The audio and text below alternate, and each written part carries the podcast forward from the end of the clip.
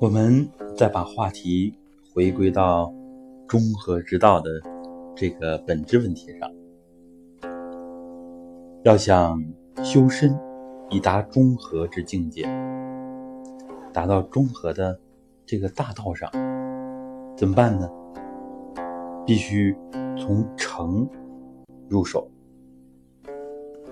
平常生活当中，经常有人说“心诚不诚”。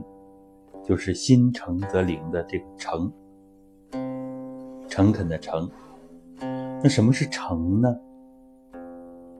其实诚是人内在的一种精神境界，也可以说就是一心一意。然后呢，它展述出来的一定的作用，这就是诚。内在的一心一意，然后外在的有它的用，展示出来它的用。当我们达到成的境界的时候，可以怎么样呢？就是不勉而终，不思而得，从容中道。什么意思呢？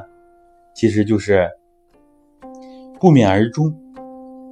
不必勉强就能达到中的境界，不思而得，这个容易理解。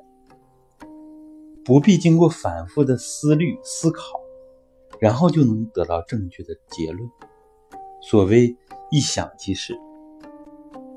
你看这是不是相当于我们的直觉？其实我们每个人都有这样的潜力潜能。